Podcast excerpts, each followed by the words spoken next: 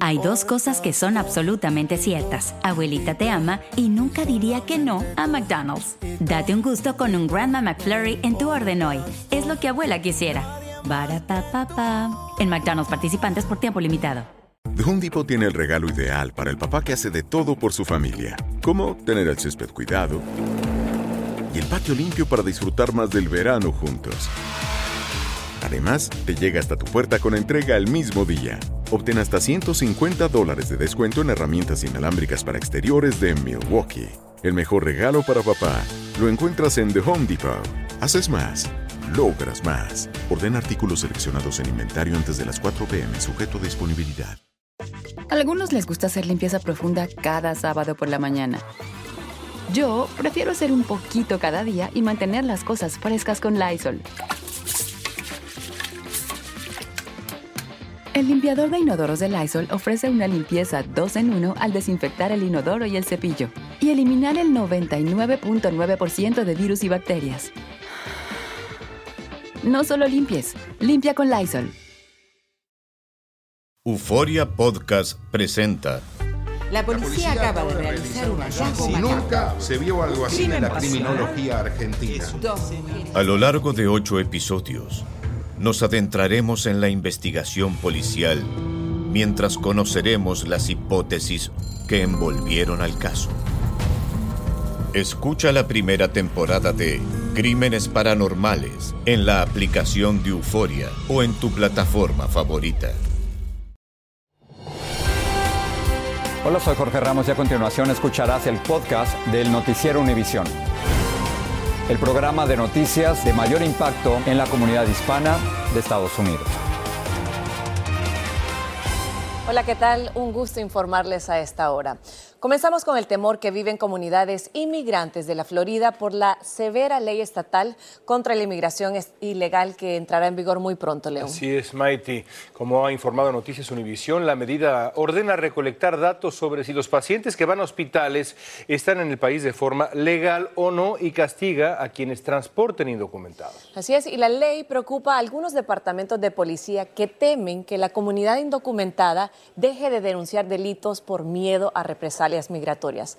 Por lo menos uno de los departamentos del condado de Miami-Dade dice que no saldrá a buscar inmigrantes sin papeles. Vilma Tarazona tiene toda la información. Aunque la ley que firmó el gobernador Ron DeSantis no ha entrado en vigencia, el miedo de la comunidad migrante es evidente. Me da mucho miedo porque nos vayan a parar y pues no sabemos cómo van a reaccionar contra nosotros. La policía del condado de Miami-Dade dice que sus uniformados no van a salir a cazar indocumentados porque esa no es su función. El departamento de policía del condado Miami-Dade no se va a poner a hacer ningún tipo de trabajo inmigratorio. Les piden a los migrantes indocumentados que no tengan miedo de denunciar delitos. No tengan miedo de llamar a su agencia policial. Nosotros estamos aquí para proteger a nuestra comunidad. No estamos aquí para hacerle daño y ponernos nosotros en una posición que vamos a arriesgar esa confianza de la comunidad. Preguntamos a este abogado de inmigración sobre el temor que sienten los indocumentados a ir a un hospital. Con esta ley de nueva de Florida, ¿qué información van a recoger los hospitales y qué van a hacer con esa información? Simplemente si la persona está documentada o no, no es para que arresten a la persona, no es para que le dejen de atender en su eh, situación médica.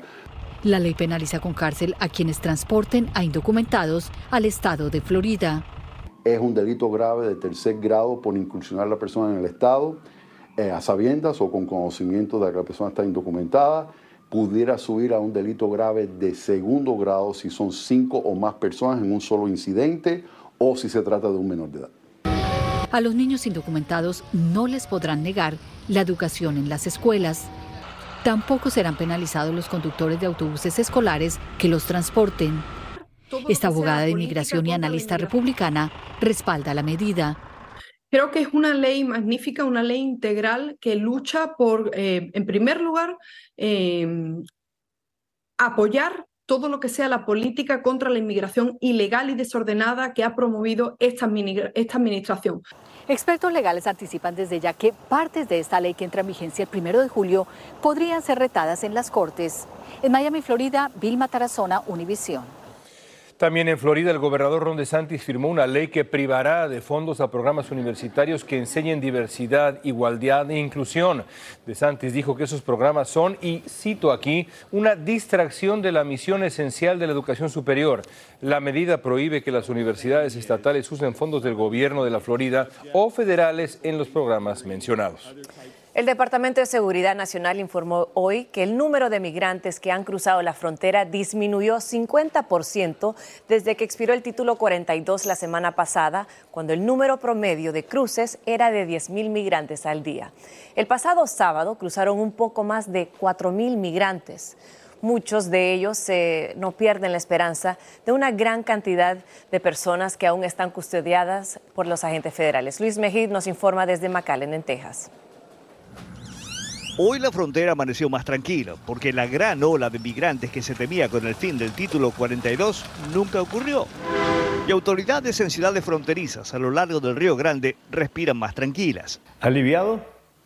Pues fíjese, bien contentos. Apenas el viernes, el alcalde de McAllen firmaba una declaración de emergencia preparándose para lo que pudiera ocurrir. Pero en lugar de aumentar, el número de migrantes cruzando bajó la patrulla fronteriza dice que durante el fin de semana los cruces cayeron en un 50%. ¿Cree usted que esto se va a mantener? Esperamos, porque los inmigrantes parece que están haciendo caso. Este avión partió el fin de semana repatriando familias a Guatemala. El gobierno dice que para quienes no hacen caso el castigo es una rápida deportación. La mejor forma de solicitar asilo es hoy pedir una cita con la aplicación por internet. Vemos muchas personas ahí que no le entendemos mucho a los teléfonos. No les resultó fácil, pero esta pareja usó la aplicación. Muchos de los que llegan a este refugio McAllen han hecho lo mismo. Ahora lo que pasa es que no están entrando por el río, ¿verdad? Entonces están entrando, está más limitado, más controlado por el, por el puente. Entonces antes entraba muchísima gente por el río, ¿verdad? Ahora esa opción como que lo piensan más. La situación puede estar mejor, pero para los críticos aún es inaceptable. El congresista republicano Tony González obtuvo este video en un sobrepoblado centro de procesamiento de El Paso. El centro tiene capacidad para mil migrantes. El viernes había tres mil. Eso, dice el congresista, no se puede ver como algo normal. Luis, por el momento la estrategia de exigir que los migrantes hagan una cita parece estar funcionando, pero también hay quejas sobre la aplicación de Internet. ¿Hay alguna otra alternativa para solicitar asilo? Bueno, Maiti, migrantes y activistas coinciden en que la aplicación CBP1 está mejorando, pero está lejos de ser perfecta. El gobierno estadounidense, por otra parte, está abriendo centros de procesamiento en países como Guatemala y Colombia para que los migrantes hagan su solicitud allí.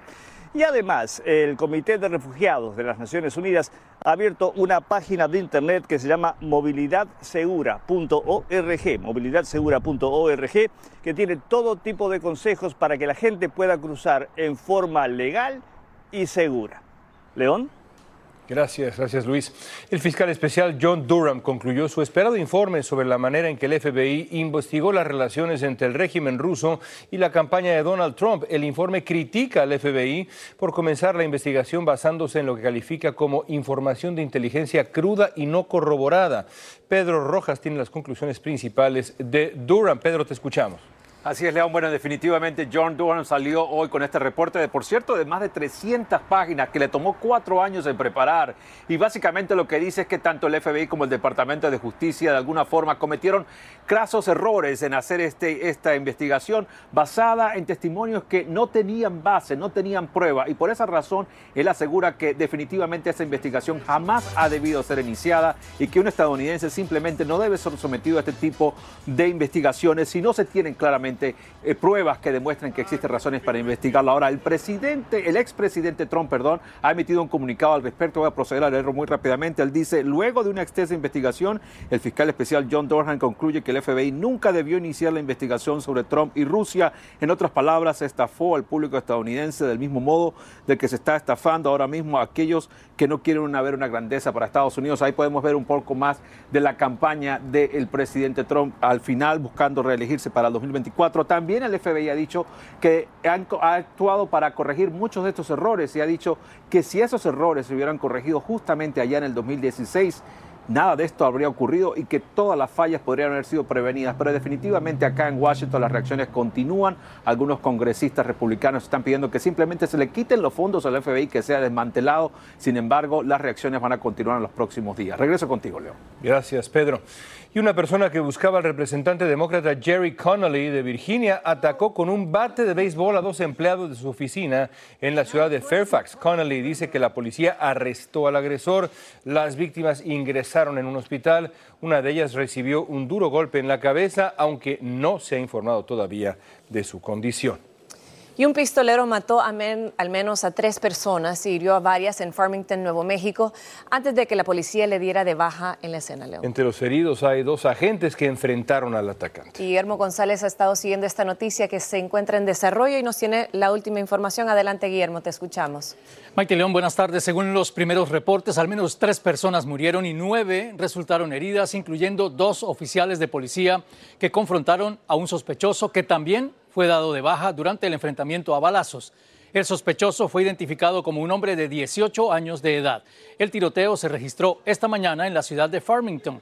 El área fue cerrada al tráfico y decenas de oficiales de policía rodearon el lugar. Todas las escuelas aledañas fueron puestas en alerta y se mantuvo restringido el acceso y la salida, pero poco después las alertas fueron levantadas y no hay ningún niño afectado. Ambos policías están siendo atendidos en el Hospital Regional de San Juan, cerca del lugar donde se produjo el tiroteo, y se encuentran en condición estable. Regreso con ustedes. Hay dos cosas que son absolutamente ciertas. Abuelita te ama y nunca diría que no a McDonald's. Date un gusto con un Grandma McFlurry en tu orden hoy. Es lo que abuela quisiera. En McDonald's participantes por tiempo limitado. Hacer tequila, don Julio, es como escribir una carta de amor a México. Beber tequila, don Julio, es como declarar ese amor al mundo entero. Don Julio es el tequila de lujo original, hecho con la misma pasión que recorre las raíces de nuestro país. Porque si no es por amor, ¿para qué? Consume responsablemente. Don Julio Tequila, 40% alcohol por volumen, 2020. Importado por Diageo Americas, New York, New York. algunos les gusta hacer limpieza profunda cada sábado por la mañana. Yo prefiero hacer un poquito cada día y mantener las cosas frescas con Lysol. El limpiador de inodoros Brand New Day de Lysol limpia y desinfecta el inodoro y el cepillo, eliminando el 99.9% de virus y bacterias con una fragancia que lleva tus sentidos a un paraíso tropical. No solo limpies, limpia con Lysol. Gracias por seguir con nosotros en el podcast del Noticiero Univisión. Y si usted es uno de las millones de personas que usan sustitutos de azúcar para bajar de peso, preste mucha atención a la siguiente noticia. La Organización Mundial de la Salud recomienda no usarlos para adelgazar tras concluir que no tienen ningún beneficio a largo plazo en la reducción de la grasa corporal en adultos o niños. Claudio Seda nos tiene más.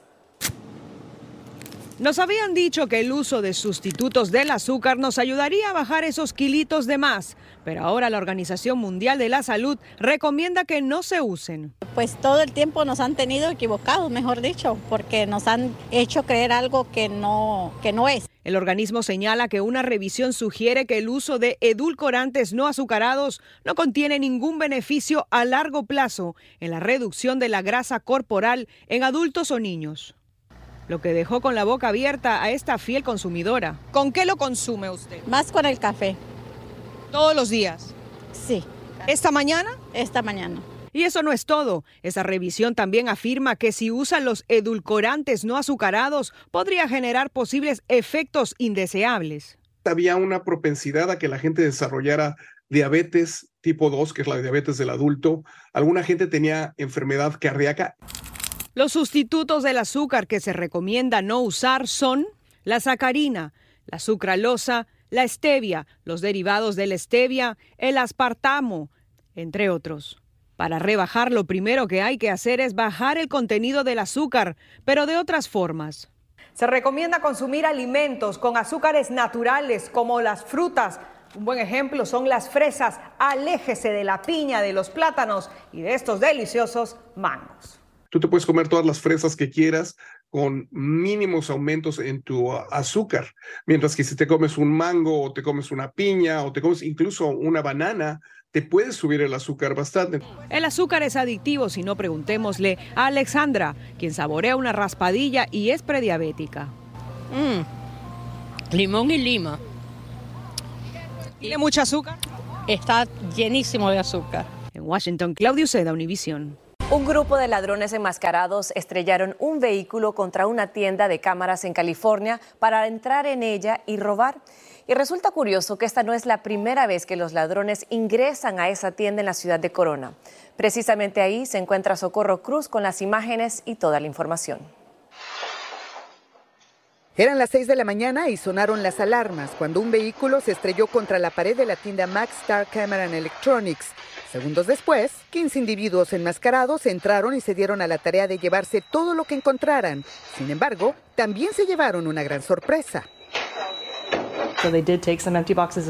Las cajas estaban vacías, ya aprendimos la lección. Todo el inventario estaba en una caja de seguridad en la parte trasera. Esta no es la primera vez, ha pasado antes. No, con esta ocasión ya son siete veces en dos años. El año pasado, dos sospechosos entraron a la tienda a plena luz del día y uno salió corriendo con una cámara. En octubre del año 2021, sus alarmas se activaron a medianoche y cinco individuos bien sincronizados se llevaron más de 100 mil dólares en menos de cinco minutos. Los robos ocurren cuando SafeWise reporta que en California los asaltos a casas y negocios han aumentado en un 34% comparado al año 2021. Una situación que mantiene atemorizados a los empleados de los negocios cercanos. Sí, da miedo. Da miedo porque no se sabe. Como yo trabajo aquí en el de Maíz Cocina a un lado, pues no sabemos qué tal si nosotros como vendemos mucho y dejamos, pues pueden meterse a robar también allá. Eso sí, sí da miedo. Y se mete más al lado porque son como cosas electrónicas o vale más dinero y llevan varias veces que se meten a robar. Ella dice que desde el año pasado instalaron puertas reforzadas magnéticas y otras medidas de seguridad, pero los robos siguen ocurriendo. Al dueño de esta tienda en un lapso de dos años le han robado 200 mil dólares en productos y el seguro que lo cubre antirrobos está considerando no renovarle la póliza. Mientras tanto, las autoridades dicen que a pesar de que cuentan con huellas dactilares, hasta el momento no han realizado arrestos. En Corona, California, Socorro Cruz, Univision. La policía de Washington, D.C. investiga hoy un robo realizado por una turba en una tienda 7-Eleven. Los empleados dijeron que en la tarde de ayer entró un grupo de más de 40 personas que robaron bebidas, dulces, todo lo que encontraron. Algunos huyeron corriendo, otros en bicicletas. El año pasado una turba parecida robó la misma tienda. Si usted es amante de la radio, esto le va a interesar. Varias marcas de autos anunciaron sus planes de eliminar las emisoras AM de sus vehículos eléctricos, mientras que Ford anunció que eliminará esta frecuencia de todos sus vehículos nuevos. Según la Asociación Nacional de Radiodifusores, 82 millones de personas escuchan la radio al mes, pero a través de sus vehículos con Internet, Ford descubrió que solo el 5% de sus conductores usan la radio mientras conduce. Lourdes de Río nos dice si este podría ser el fin de la era AM. Podría ser el fin de la historia de amor entre la radio AM y los automóviles. Los precios están demasiado altos. Los principales fabricantes han decidido eliminar esta frecuencia de los vehículos nuevos, a pesar de protestas de propietarios de emisoras, oyentes e incluso de políticos demócratas y republicanos. Este experto en automovilismo asegura que todo comenzó por los cada vez más populares carros eléctricos. Se aduce que tecnológicamente todo el mecanismo eléctrico, el vehículo eléctrico, motor y todo lo demás, interfiere a nivel electromagnético con la radio de AM y se crean ruidos. Algunos sostienen que la pérdida de acceso será un golpe mortal para muchas de las 4.185 emisoras de AM del país, cuya función histórica ha sido vital para las comunicaciones.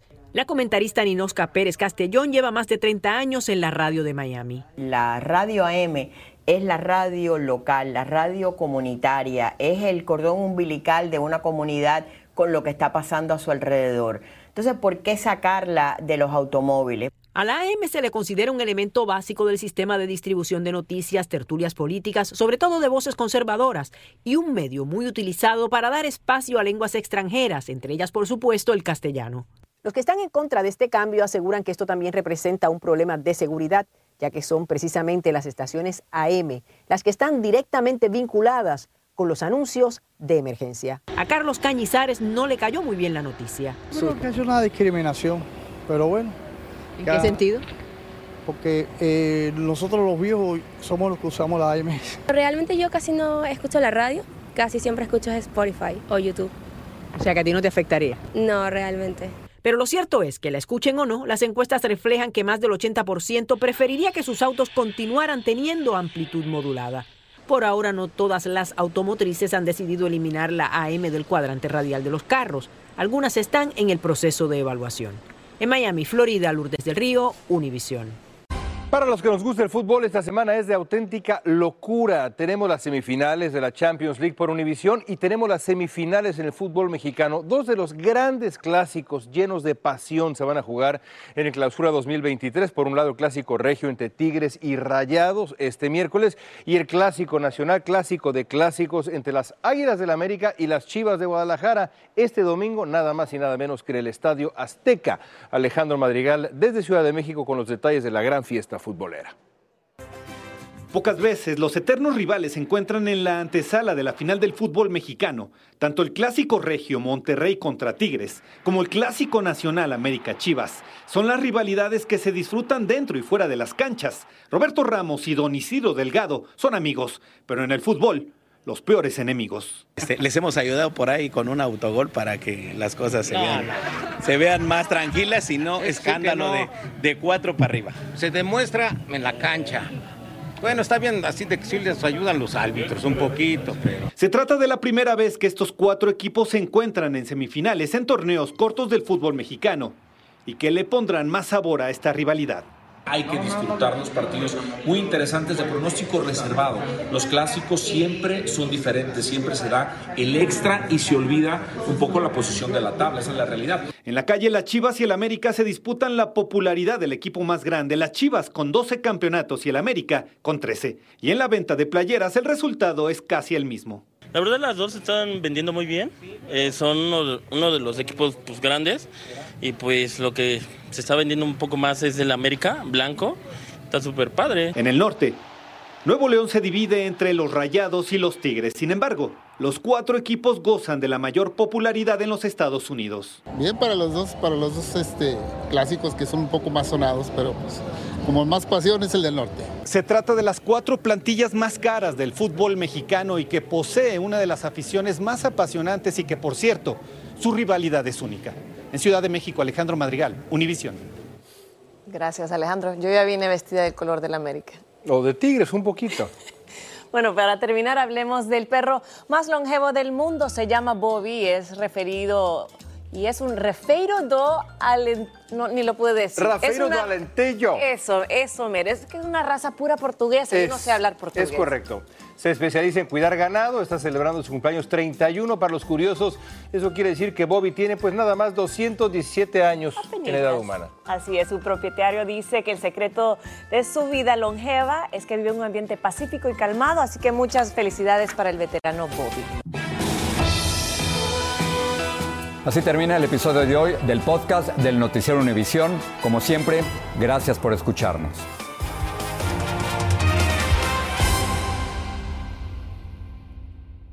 Soy María Raquel Portillo.